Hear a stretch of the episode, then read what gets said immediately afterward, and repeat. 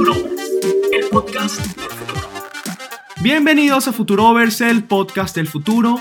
Soy David Antonio Matías y junto a Nelson Carreras discutiremos a profundidad sobre temas de digitalización, innovación y la influencia de las nuevas tecnologías en nuestra vida como individuos y como sociedad. En este episodio vamos a conversar sobre monedas digitales de bancos centrales.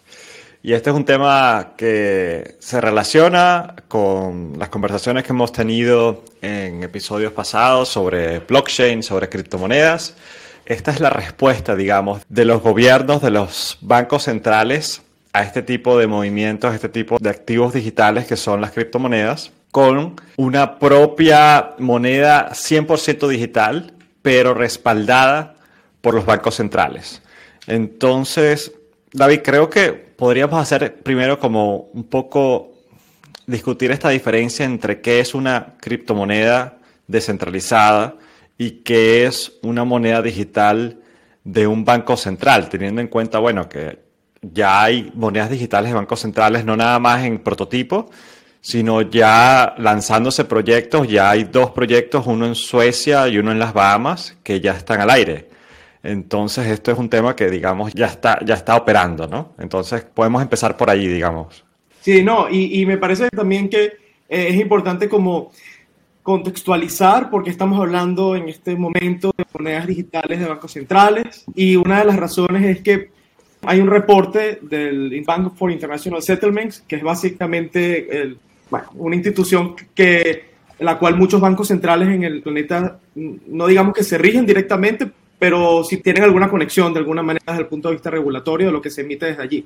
Entonces, hay, un reporte eh, del año 2020, 2021, perdón, abril 2021, donde dicen que hay 80 bancos centrales alrededor del planeta y de las principales economías del planeta que están o estudiando o ya están en fase de piloto o en el caso, como decías, de Bahamas y de Suecia, ya tienen en producción, digamos, al aire monedas digitales de bancos centrales. Entonces es importante también como distinguir, y lo vamos a hacer a lo largo del episodio, cuál es la diferencia entre una moneda digital que es emitida por un banco central versus una moneda fiat como el dólar, como el bolívar, como los pesos mexicanos. ¿Cuál es la diferencia entre que sea digital y no? Y por qué se dice que de alguna manera, como, como comentaba Nelson, esto viene de alguna forma inspirado por Bitcoin. Entonces, si te parece, bueno, pudiéramos como arrancar tratando de demarcar eh, qué hace diferente una moneda digital de Banco Central a una moneda de Banco Central o una moneda emitida por un Estado. Mira, me encanta esto porque me rebotaste la pregunta. O sea, yo te hice una pregunta, tú empezaste a hablar un montón de cosas y me rebotaste la misma pregunta a mí. Buenísimo. Bueno, fueron, fueron, cinco años de periodismo, ¿no? sí, ese es periodismo puro, periodismo puro allí, eh, eh, se nota, se nota la experiencia. bueno, mira, eh, ok, vamos a ver si puedo empezar yo entonces. Como hemos hablado en episodios anteriores, las criptomonedas como Bitcoin, por ejemplo, son eh, monedas digitales que operan bajo la tecnología blockchain.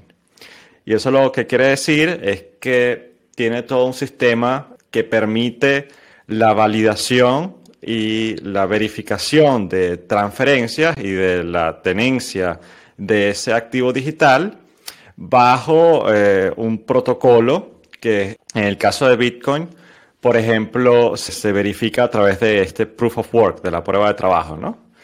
Y hay unos nodos que son computadoras distribuidas alrededor del mundo que se encargan de encadenar todos estos bloques de transferencias en una cadena, ¿no? Entonces, de allí viene el, término cadena de bloques.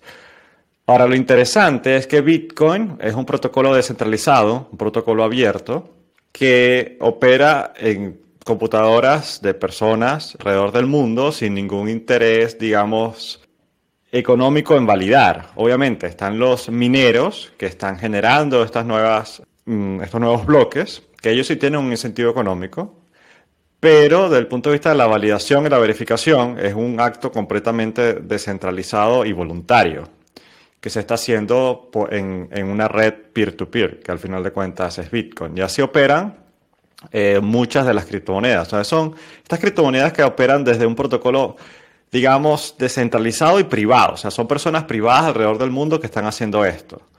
Y el valor de la criptomoneda lo garantiza lo robusto, lo seguro que es el protocolo que opera esta criptomoneda. Ahora, cuando hablamos de, un, de una moneda digital de un banco central, lo interesante es que estas monedas, los bancos centrales también van a utilizar la tecnología blockchain para garantizar la, verificación y la, y la validez de las transferencias. Y esto es un paso adelante de toda la digitalización monetaria que hemos experimentado en los últimos años, donde cada vez más usamos tarjetas de débito, pero también ya usamos nuestros propios teléfonos celulares para hacernos transferencias entre personas, para pagar con aplicaciones, por ejemplo, en nuestro iPhone o en nuestro Android, pagar directamente con el celular. Entonces cada vez dependemos menos del efectivo, del dinero eh, físico, de las monedas en físico, sino que cada vez más todo opera en digital, todo opera con nuestros bancos, incluso con la banca en línea, ya no tenemos que ir al banco para tener el saldo de nuestro dinero o para hacer una transferencia en bancos. Y esto también ha estado potenciado por otras empresas como PayPal que han hecho que esto sea mucho más fácil y que la experiencia de usuario también sea mucho más sencilla y con menos trabas, con menos barreras. Los bancos centrales lo que están haciendo entonces es aprovecharse de esta tecnología blockchain para digitalizar completamente el sistema monetario. ¿no?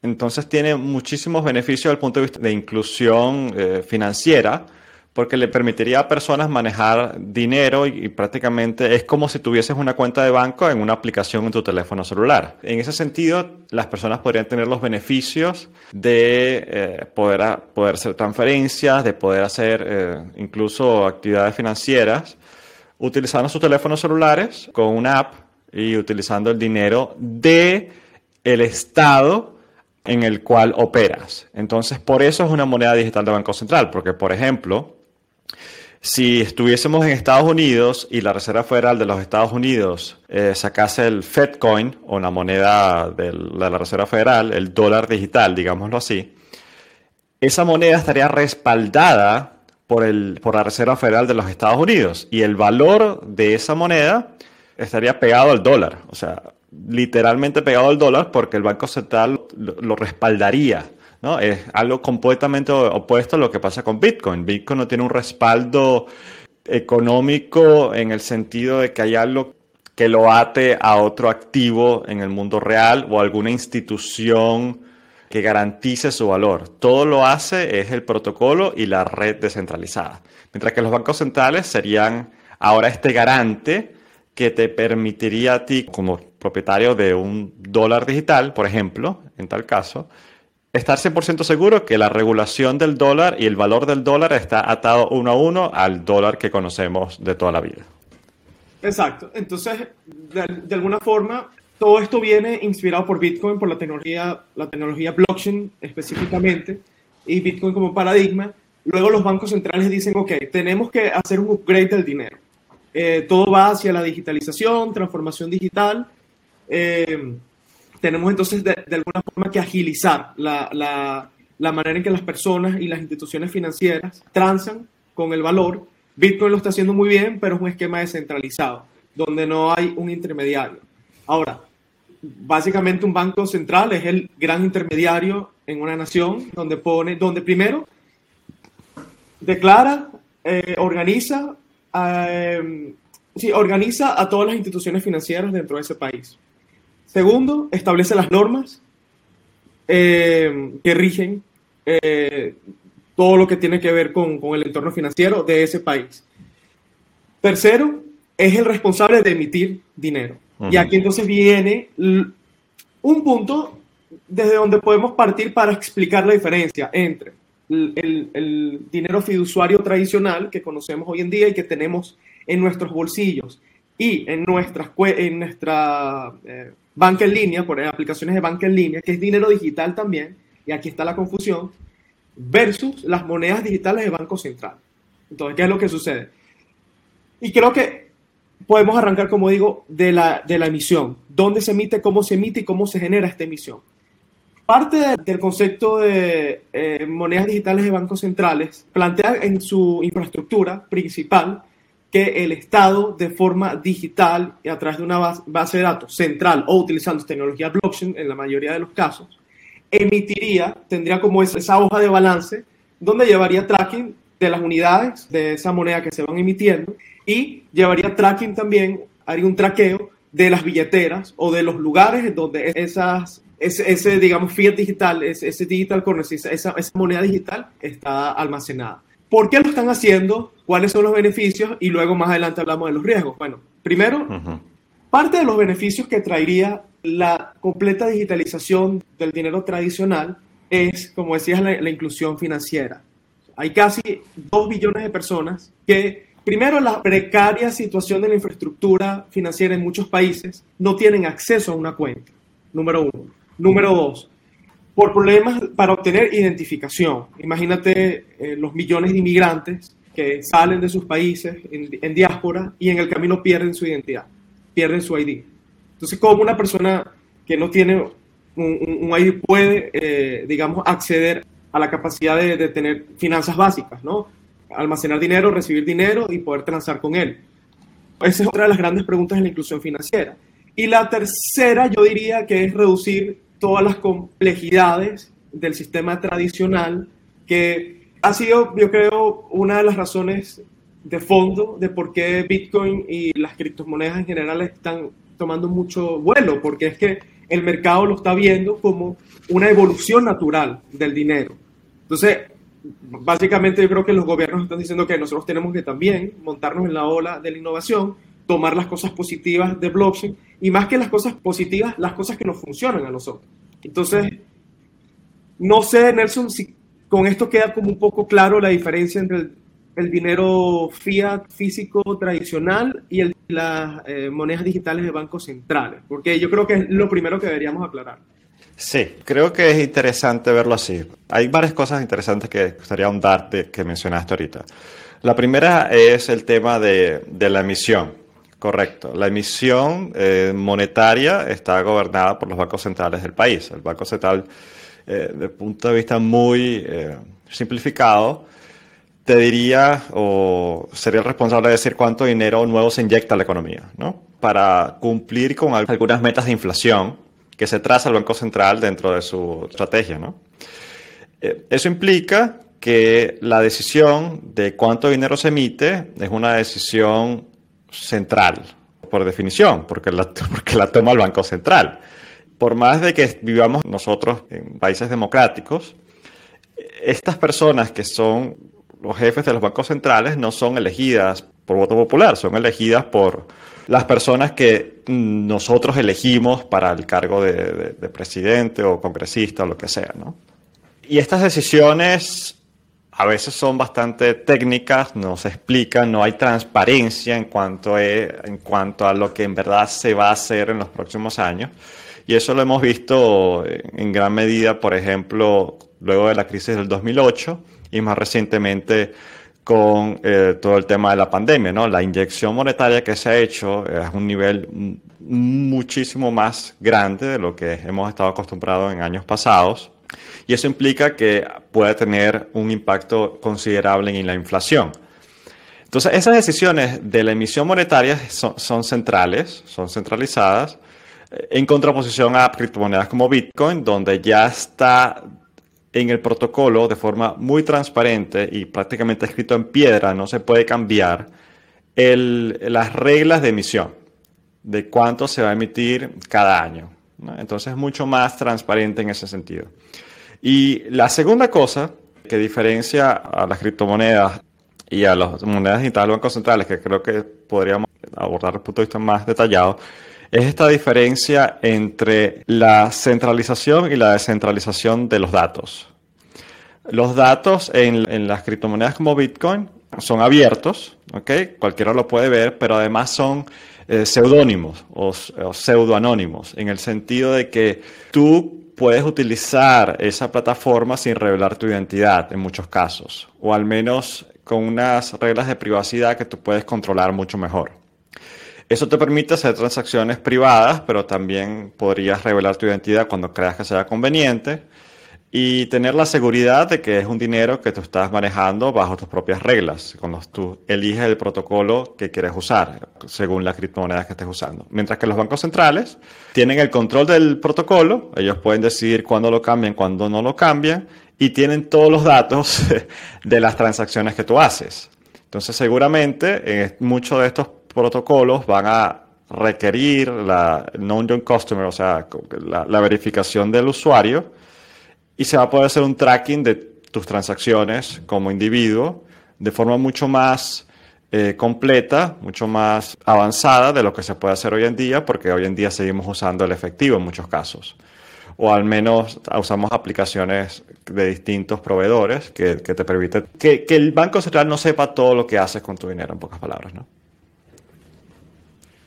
Y claro, porque lo que sucede es que existe cierta intermediación hoy en día entre la emisión del dinero, digamos, sería la segunda capa, ¿no? los intermediarios financieros, las instituciones financieras y luego están los ciudadanos o las entidades que interactúan con, con, esto. Entonces hay, cierta protección y ciertas maneras en donde nosotros podemos reclamar nuestro espacio de privacidad, nuestro espacio de autonomía y donde no necesariamente el gobierno necesita saber cada centímetro, eh, cada paso que hacemos. Ahora, yo creo que lo que las monedas de Banco Central también pudieran plantear, y de nuevo, esto depende de la arquitectura con el que se establezcan estas monedas, y cada proyecto de los que hemos revisado es diferente, son, son diferentes estos proyectos entre sí. No existe como una única forma de ver las monedas digitales de bancos centrales.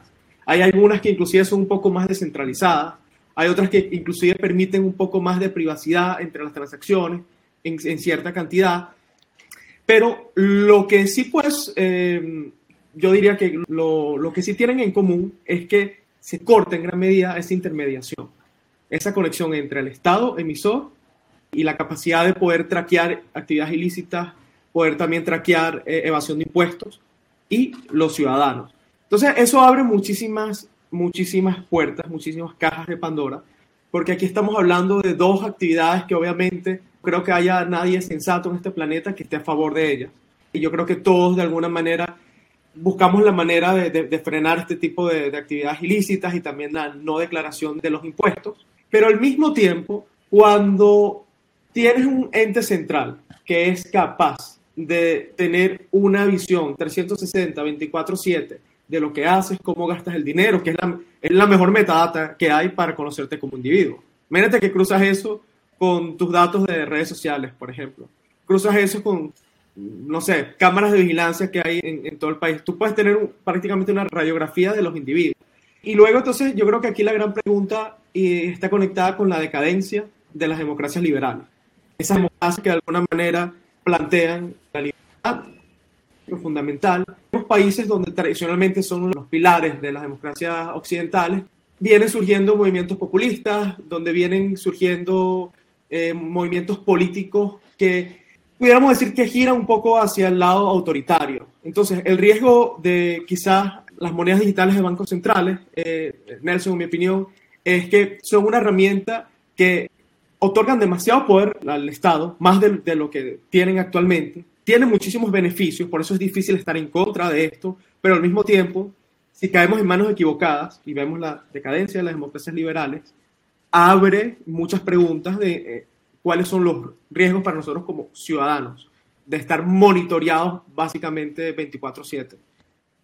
Sí, y es correcto. Distintos modelos, distintas visiones de qué puede ser una moneda digital del Banco Central según el país, según los valores del país en el cual hablemos. Este caso más distópico que tú estás planteando de cruces de datos, de control de la sociedad, es mucho más parecido al modelo chino China está prácticamente en sus fases finales de prueba de lo que sería el yuan digital. Entonces sería ya una moneda 100% digital controlada por, por las autoridades centrales chinas para controlar de forma más... Férrea. Sí, vamos a decir férrea, por no decir otra cosa. De controlar de forma férrea, estricta a la sociedad para que haga transacciones económicas que estén alineadas con los valores del Partido Comunista Chino, en pocas palabras. Entonces, esta es una visión, la visión autoritaria, la visión de control total de la población. Sí, es una visión muy, muy dictatorial, que, que usa al dinero no solo como forma de transar valor y de almacenar valor, sino como forma de control social para permitir o no la compra de ciertos instrumentos o, sí, incluso cosas tan básicas como libros o que estén en contra del partido. Ahora, cuando estamos hablando de las democracias liberales, hay, una variedad eh, de, de visiones y creo que aquí podemos hablar un poco de las que ya están operando. Es interesante porque la primera moneda digital del Banco Central que se lanzó como prototipo, pero ya operando, es en las Bahamas. Eh, eso ya, ya tiene, ¿qué? Un año. Empezó en el 2020 con el Sand Dollar. Eh, y es un proyecto que las Bahamas lo está lanzando para, bueno, ellos mismos lo dicen en, su página web, para aumentar la eficiencia de los pagos, que sea mucho más seguro y mucho más rápido. Eh, para traer inclusión social eh, a las personas que no tienen acceso a los servicios financieros y cuentas bancarias porque no lo permite el sistema tradicional. También para que se pueda hacer, digamos, más inclusivo desde el punto de vista de no discriminar según la edad, el estatus migratorio. Y y ellos lo ven también en las Bahamas como una forma de, incrementar sus defensas contra el lavado de dinero, contra los fraudes y cosas ilícitas, porque claro, estás utilizando tecnología blockchain para validar este tipo de, de transacciones. Entonces ya no operas con el, o no, no operarías tanto con dinero en efectivo, que es mucho más, al final de cuentas, la forma más fácil de lavar dinero no es criptomonedas, es efectivo, ¿no? O sea, eso no se puede hacer un tracking de hacia dónde se mueve el efectivo, no, no tiene un chip que, que, lo siga. Y entonces, las Bahamas es un caso que uno diría, bueno, es un país pequeño, es un país de, que está, no tiene mucha influencia, pero hace poco ahora sabemos que Suecia también con su propio proyecto de la e-Corona o la corona digital, está lanzándose en los países nórdicos como el primer país que ya lo pone a prueba, lo pone en este, en este periodo de, de, prueba para que se pueda empezar a ver cuáles serían los beneficios de utilizar este tipo de monedas digitales. Y el caso de Suecia es interesante porque inclusive cosas como mm, estás en la calle y ves a alguien tocando la guitarra, de repente tiene al lado un cartelito donde coloca su, su código QR Switch, que es una especie de cash, eh, dinero en efectivo digital. La, sociedad sueca está muy acostumbrada al tema del contactless, al no tener que lidiar con dinero en efectivo. Y ahora, bueno, dan este paso con la Icrona. Pero eso, digamos que es uno, de, uno, es un país que, desde el punto de vista del respeto a los preceptos democráticos, no preocuparía tanto. Ahora, cuando vemos caso de Venezuela, en el año 2016 arrancó, 2016, 2017 y 2018, con el Petro. No sé si, si te acuerdas del, del famoso Petro Nelson, donde supuestamente era una moneda digital de Banco Central, más o menos de nuevo, cada moneda digital de Banco Central es distinta. Ellos, eh, de alguna manera, eh, la dictadura venezolana lo que planteaba es poder eh, utilizar el, las reservas probadas de, de petróleo, de gas natural, y de recursos mineros como respaldo a la emisión de los petros. Y esto fue un proyecto tan cuestionado, un proyecto tan fallido, eh, estructural y tecnológicamente tan endeble, que incluso en el momento que lanzaron el petro hubo, hubo un espacio de tiempo donde ni siquiera iba a, ser iba a estar sobre una blockchain y la nadie podía tener acceso a la blockchain. Entonces todo era como que sí, tenemos la transparencia de, de cada petro emitido, tiene respaldo físico por los recursos naturales, pero nadie lo puede ver. Entonces, al final fue como un chiste mal gusto, donde básicamente yo creo que no, no tuvo ningún tipo de repercusión y ya eh, creo que todavía se utiliza, pero bien marginado. Ahora, yo, yo, creo que eh, para darte como la, la, la, palabra, disculpa que, que, me encadené, pero estamos como en un momento súper extraño donde hay otros países que están empezando a adoptar Bitcoin como moneda de curso legal, en el caso de El Salvador. Estamos también en una situación donde las stablecoins están agarrando más y más vuelos, eh, más vuelos. Es muy difícil. ¿Cuál va a ser la, la, la, la película en los próximos años cuando vemos que hay demasiadas tecnologías compitiendo por la supremacía del dinero. Sí, no, y estos dos puntos que trajiste también, también creo que valen la pena afincarse, ¿no? El primero es que hay algunos países, por ejemplo el caso de El Salvador, que dijo, mira, yo no voy a hacer mi moneda digital de Banco Central, yo creo que todos los beneficios que podría tener, incluso más beneficios de lo que podría tener teniendo mi propia moneda de Banco Central, lo puedo hacer legalizando Bitcoin como moneda de uso legal en mi país.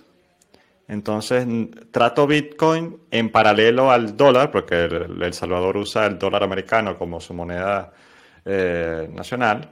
Entonces, puedo ahora usar Bitcoin como moneda eh, de, uso, de uso corriente. Y eso se puede hacer con tecnologías como Lightning, que te permiten hacer transacciones instantáneas con fees súper bajos, de forma tal que la población de Salvador y eh, pueda, pueda utilizarla para comprar incluso pupusas, ¿no? Así ellos llaman a las arepas en El Salvador. Eh, que me parece un nombre horrible para, para, una arepa y creo que, bueno, nosotros como venezolanos nos choca un poco. Pero sí, puedes comprar pupusas con Bitcoin ahora en El Salvador. Y esto es algo que, lo tomó Bukele como presidente de El Salvador en este, en, en este giro que se está dando en América Latina de forma muy curiosa. Eh, países como El Salvador, Paraguay, incluso Argentina, están eh, jugando con esta idea. El Salvador ya no está jugando porque El Salvador ya lo legalizó, pero otros países están como empezando a ver, ok, ¿qué pasaría si hacemos algo como lo que está haciendo El Salvador? Entonces El Salvador es un caso ahorita, un experimento en tiempo real para ver qué pasa con este tipo de, de experimentos, ¿no? Ahora, cuando hablamos de monedas digitales de bancos centrales, estamos, estamos hablando de, de algo distinto, porque si bien en Bitcoin hay una comunidad de personas alrededor del mundo que están validando, no es lo mismo que tener a un banco central como el, emisor de la moneda, ¿no? Eso yo creo que es uno de los principales temas que personas dicen, mira, no, no es lo mismo. Y, y, y aquí eh, yo creo que la, la, diferencia fundamental también tiene que ver con la escasez, con el diseño de Bitcoin, la programabilidad eh, y lo, lo, predecible de las reglas monetarias de, Bitcoin versus la realidad de los bancos centrales. Entonces, cuando vemos que el dinero, o mejor dicho, nuestro poder adquisitivo, la energía de nuestro trabajo, de nuestro esfuerzo, de nuestro sudor, de prácticamente del espíritu que ponemos en cada cosa que hacemos, que se ve reflejada y, se, y en teoría se almacena en una unidad de valor, que puede ser el dólar, por ejemplo, a, a, lo largo del tiempo, por la misma realidad y dinámica de las monedas fiduciarias, se va degradando. Entonces, si yo trabajé, si yo me esforcé, si mi intelecto, si mi trabajo eh, refleja 10 dólares, ¿ok? Y tengo 10 dólares hoy en día. Naturaleza inflacionaria de las monedas de Banco Central. ¿Y qué significa esto? Significa que sencillamente el Banco Central va emitiendo más dinero a medida que la economía lo necesite o a medida que ellos lo dictaminen. Y esto tiene un impacto sobre lo que yo puedo comprar con esos 10 dólares, fruto de mi trabajo y de, y de, y de mi energía. Entonces, eso se va degradando a lo largo del tiempo. Eh, hay una página, la, la, voy a buscar, Nelson, creo que se llama 1971 WTF, algo así, es como, what the fuck, eh, en 1971. ¿Qué, ¿Qué, pasó en el 1971?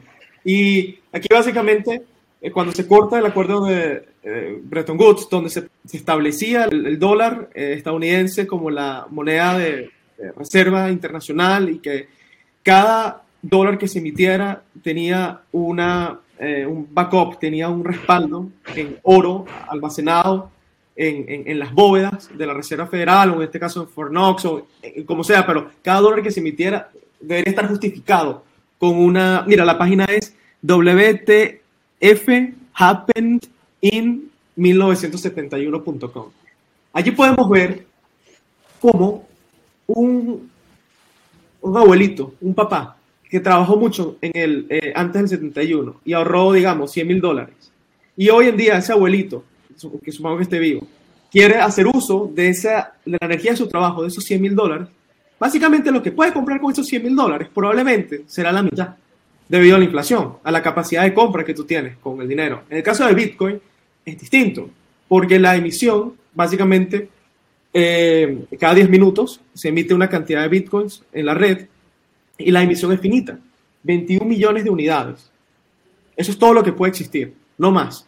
Entonces, eso hace que con tiempo el valor de un bitcoin tienda a y no depreciarse como ocurre con las monedas de Banco Central. Y eso, es una diferencia fundamental, más allá de la arquitectura, el diseño y lo descentralizado.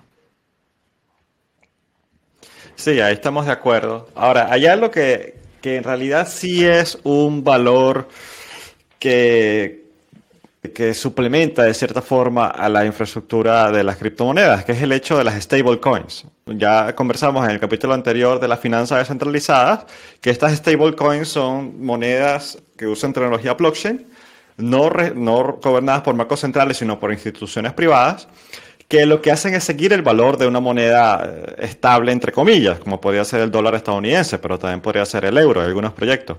Y estas stablecoins permiten hacer operaciones con criptomonedas eh, manteniendo el valor de la moneda del país que quieras eh, por, por temas de estabilidad a corto plazo para no someterte a la volatilidad de criptomonedas como Bitcoin o Ether, puedas tener criptomonedas y operar transacciones financieras de distintos tipos con estas monedas eh, que están siguiendo el valor del dólar. Ahora, eh, si hay una moneda de un banco central que lanza y demuestra que lo puede hacer de forma efectiva, el dólar digital, por ejemplo, en los Estados Unidos, eso sería el killer de stablecoins desde mi punto de vista. ¿no? Entonces, todos estos proyectos de stablecoins podrían estar en riesgo de, colapsar, porque ya tendrías una moneda digital de un banco central siguiendo el valor del dólar, respaldada por el Banco Central de los Estados Unidos. Eh, entonces, ¿cuál es la necesidad de, utilizar stablecoins, no? Sí, eh, puede ser. Eh, es que, de nuevo, yo creo que en el caso de las stablecoins también depende de la arquitectura o cómo se plantee, igual que sucede con las monedas digitales del Banco Central. Entonces, claro, tenemos quizás una de las primeras stablecoins USDT reserva de activos, no solamente, eh, digamos, dólares, sino también papeles, bonos, eh, respaldo en otras criptomonedas que fungen como garantía de los dólares Tether, que es una stablecoin, una criptomoneda equivalente uno a uno con el dólar, que se van emitiendo. Y esto de alguna manera lo podemos traquear en una blockchain. Aquí la auditoría lo podemos poner con un asterisco.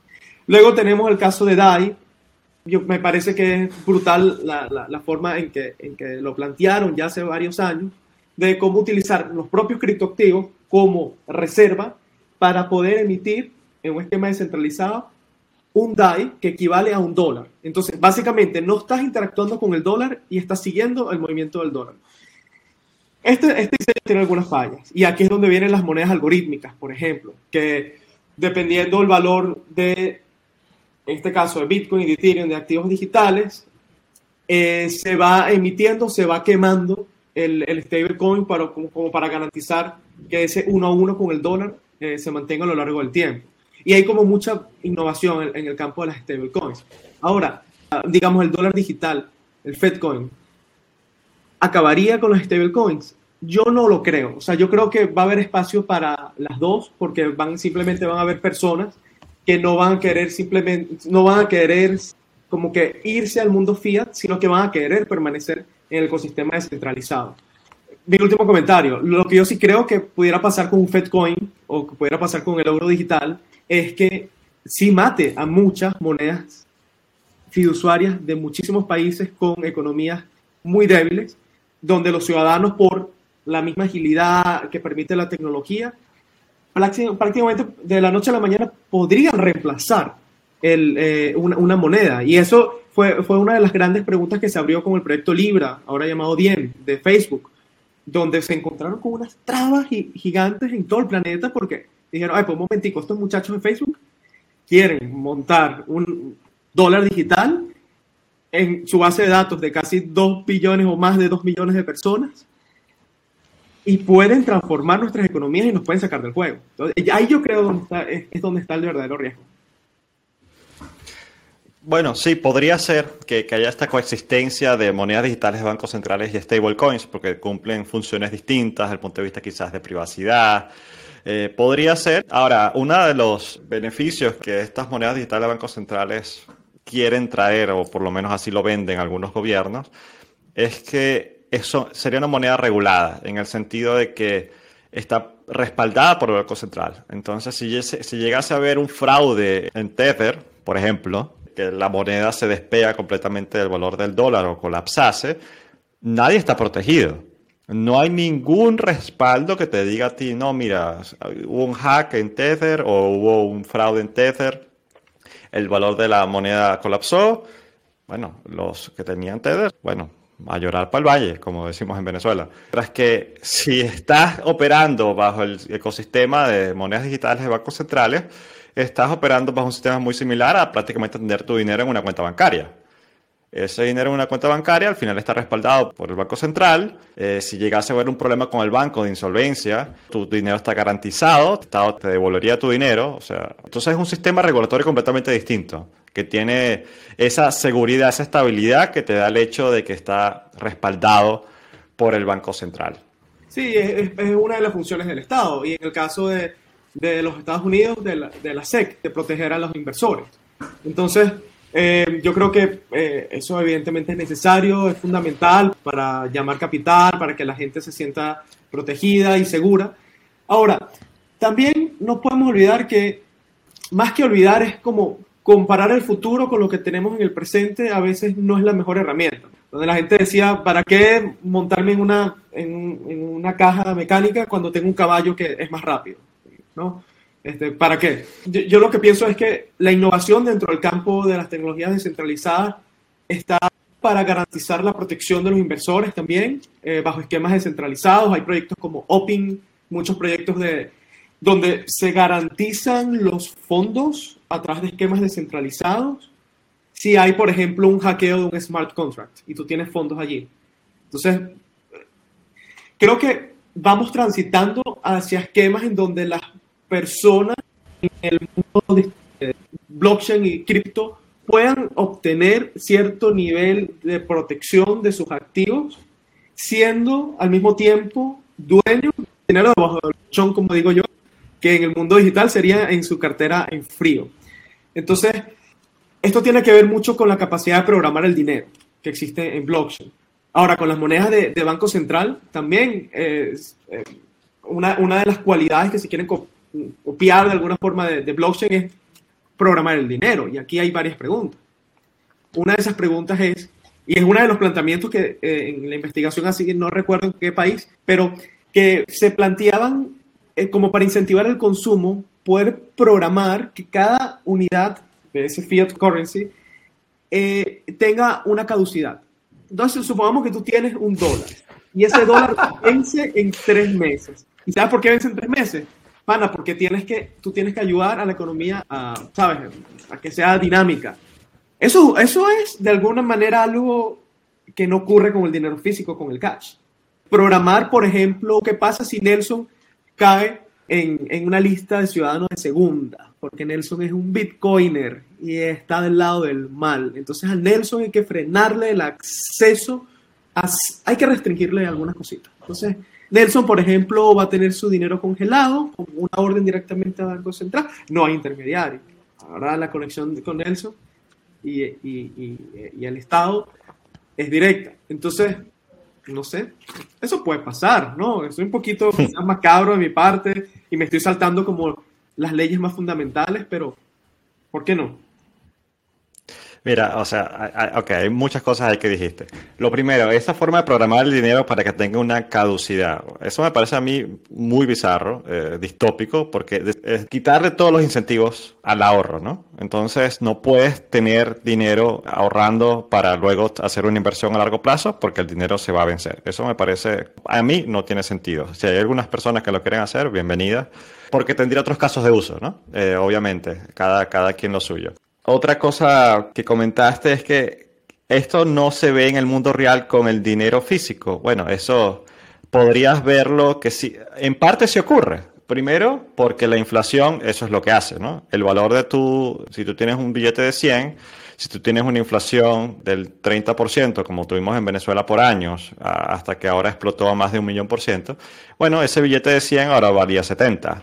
Y luego ese billete valía 50 y luego ese billete valía 30. O sea, por más que diga 100, ahora puedes comprar lo que en dos años comprabas con, con muchísimo menos. Entonces, sí es, es como la inflación es como una, una caducidad del dinero a largo plazo, ¿no? Cada vez va perdiendo valor. Y eh, hay casos reales donde sí tener el billete físico de 100, el Banco Central puede decir de la noche a la mañana, mira, ese billete ya no es válido tienes que regresarlo al banco antes de la fecha X, porque si no, eh, ya cuando vayas a querer comprar luego de esa fecha X, ya no vas a poder comprarlo. Nada, porque ese billete va a dejar de ser válido en el país. Entonces, esas cosas han pasado y han llegado a, cosas muy extrañas. En, India creo que hubo un caso donde fue un caos. Todas las personas tratando de quitarse ese billete de encima y bueno, aquí se empiezan a formar mercados negros, podrían haber, o sea, hay todo un caso, o sea, que de, caótico que, ocurre con el dinero, eh, porque los bancos centrales, al final de cuentas, pueden tomar decisiones eh, imprevistas, no transparentes y en ciertos casos también en contra del interés de la población por el hecho de querer cubrir los intereses de la élite gobernante, cosa que, que ocurre con países donde hay economías hiperinflacionarias, ¿no? Como el nuestro, como Venezuela, pues de forma triste. Ahora, en esta coexistencia entre monedas digitales de bancos centrales y criptomonedas, hay un libro que me gustaría recomendar mucho que se llama Layered Money o mm, Dinero en Capas de Nick Batia. Es un libro muy fácil de leer y explica, digamos, este desarrollo histórico de las monedas desde la Edad Media hasta, hasta la actualidad donde ahora tenemos todos estos experimentos en tiempo real ocurriendo a nuestro alrededor, desde Bitcoin a monedas digitales de bancos centrales. ¿Y cuáles serían las repercusiones para el sistema financiero? Y hay una cosa que no hemos tocado, que es el hecho de cómo, y esto es muy complejo, ¿no? Eh, explicarlo en tan poco tiempo, pero cómo funciona el sistema monetario con el Banco Central y con los bancos como intermediario y la población como, como los como las personas que transan dinero de forma privada. Y tener una moneda digital de Banco Central, en pocas palabras, podría permitirle en un escenario al Banco Central quitarse el intermediario de los bancos para hacer inyección monetaria directamente a las personas. Entonces, ¿por qué? Porque Hoy en día, los países desarrollados, por ejemplo en Estados Unidos, esta inyección monetaria que hace el Banco Central se hace en forma de préstamos, al final de cuentas, ¿no? Son o bonos que se emiten y que son los bancos los que pueden tener acceso a este tipo de instrumentos financieros que luego son, eh, son el, dinero que las personas logran eh, operar en sus cuentas bancarias, llega, a tener, a ser como una tercera capa del dinero, ¿no? Tienes el dinero eh, que el Banco Central le da a los bancos, luego tú, eh, los bancos emiten dinero o, préstamos para que las personas puedan acceder a, digamos, a, sí, a este tipo de, de activos financieros y luego el dinero que tú tienes en tu cuenta bancaria sería como una tercera capa. Esto, el libro está explicado mucho mejor de lo que yo lo puedo explicar en tan pocas palabras. Ahora, cuando tú tienes una moneda digital de Banco Central y tú tienes una app en tu teléfono celular conectada directamente con la base de datos eh, del Banco Central de tu país, eso quiere decir que el Banco Central te puede transferir a ti directamente eh, una cierta cantidad de dinero. Por ejemplo, en, si hablamos de cosas como UBIs, Universal Basic Income, o eh, salario universal básico, esto se podría hacer directamente del Banco Central a la aplicación del teléfono celular de cada ciudadano del país. Y esto sería revolucionario en el sentido de que no tienes que pasar ahora por intermediarios, por comisiones de bancos. Y esto, obviamente, cada país lo va a regular de forma distinta. Y aquí los bancos tienen este problema de qué va a pasar, cómo mi país va a regular este tipo de monedas digitales de bancos centrales para que no vaya en contra de los intereses de los grandes bancos.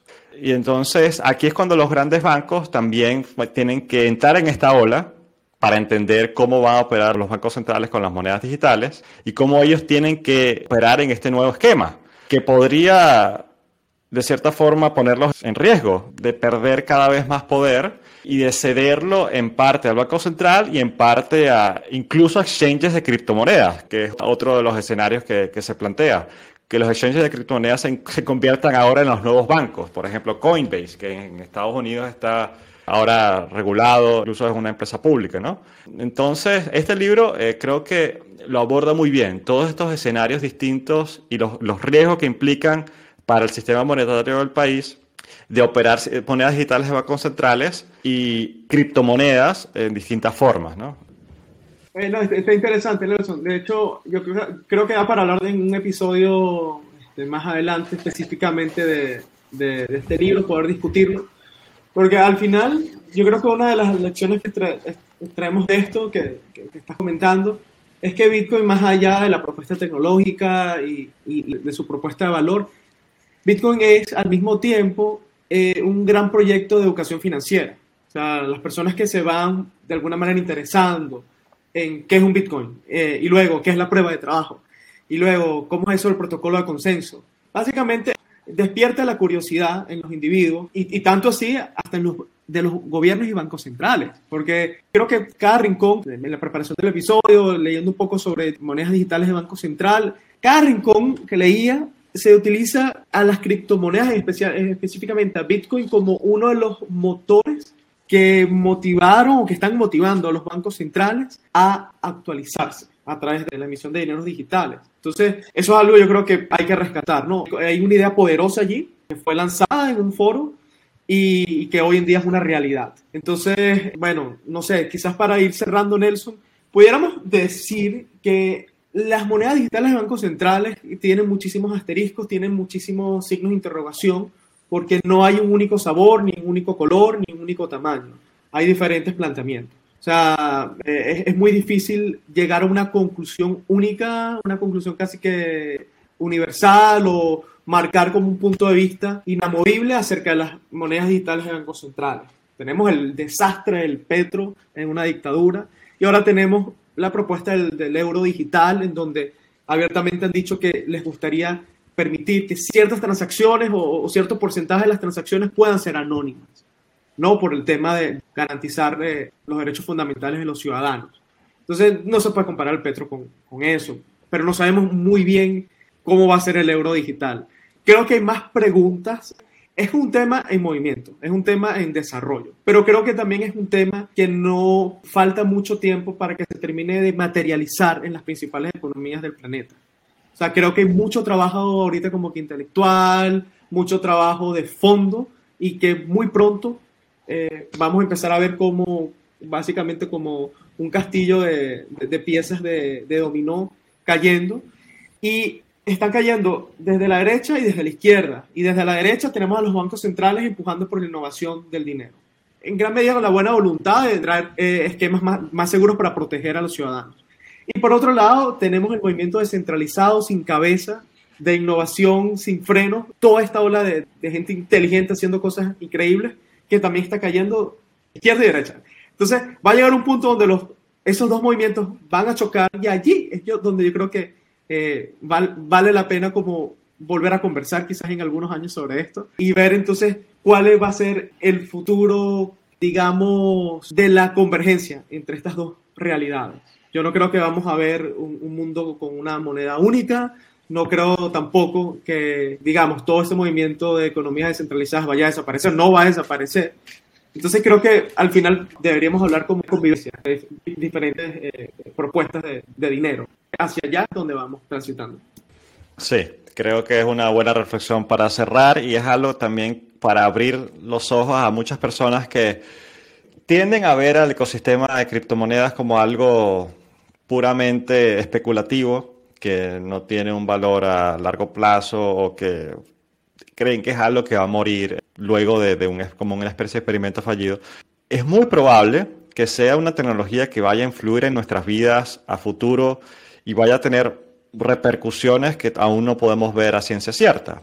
O sea, ya tenemos a Bitcoin, que es una criptomoneda que, ya tiene más de 10 años operando de forma exitosa, pero ahora quizás tengamos a monedas digitales de bancos centrales que usen la tecnología de blockchain y que eso va a influir en la forma como nosotros operamos el dinero en el futuro. Y podría abrirse un debate y luego una, un análisis de toma de decisiones de qué, cuál es la moneda que vamos a operar cómo preferimos tener nuestro dinero para ahorrarlo, cómo preferimos regular nuestra privacidad en Internet, donde todos estos datos ahora son mucho más fáciles de acceder para diferentes casos de uso, tanto desde el punto de vista benévolo como podría ser eh, protección de datos o marketing, como para algo mucho más distópico como puede ser el sí, como puede ser el control social por parte de un gobierno.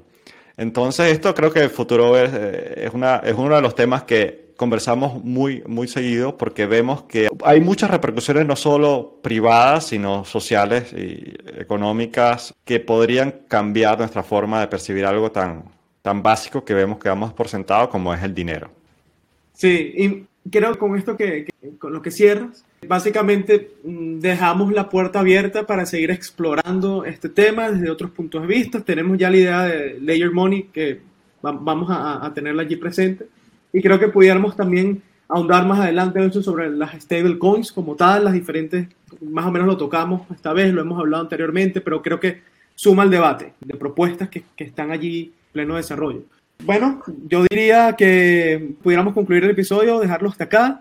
Como siempre decimos, si tienes algún comentario y, y, te gustó el episodio, la mejor manera de ayudarnos es que sencillamente copies el link, lo compartas por, por, las, por, por, WhatsApp, por Telegram, con tus contactos, con tus amigos. Nos puedes hacer un repost también de nuestros mensajes en Instagram y en Twitter y que, de, de, qué otra manera también nos pudieran ayudar, Nelson, si, si alguien consiguió valor aquí. No, que nos contacten, nos digan qué, qué, piensan del episodio, qué temas les gustaría que tratemos en los próximos episodios. Si hay algo que no estás de acuerdo, siempre podemos, hemos abierto el debate también en las redes sociales y ese es el espíritu del que estamos conversando en Futurover, siempre tener esta visión abierta, tratar de, de balancear tanto beneficios como riesgos, eh, pros y contras de las diferentes tecnologías y verlo desde el punto de vista amplio, ¿no? Para poder tomar cada uno luego las decisiones que creamos mejor para nuestras vidas como individuos y para nuestra sociedad como un todo. Así es. Bueno, muchísimas gracias como siempre por estar allí y nos escuchamos el próximo martes en otro episodio de Futurovers, el podcast del futuro. Gracias por escuchar este episodio de Futurovers. Puedes seguirnos en Twitter e Instagram a través de arroba Futurovers. Si te gustó nuestro contenido, síguenos en Spotify danos 5 estrellas en Apple Podcast o suscríbete a nuestro canal en tu plataforma de podcast preferida.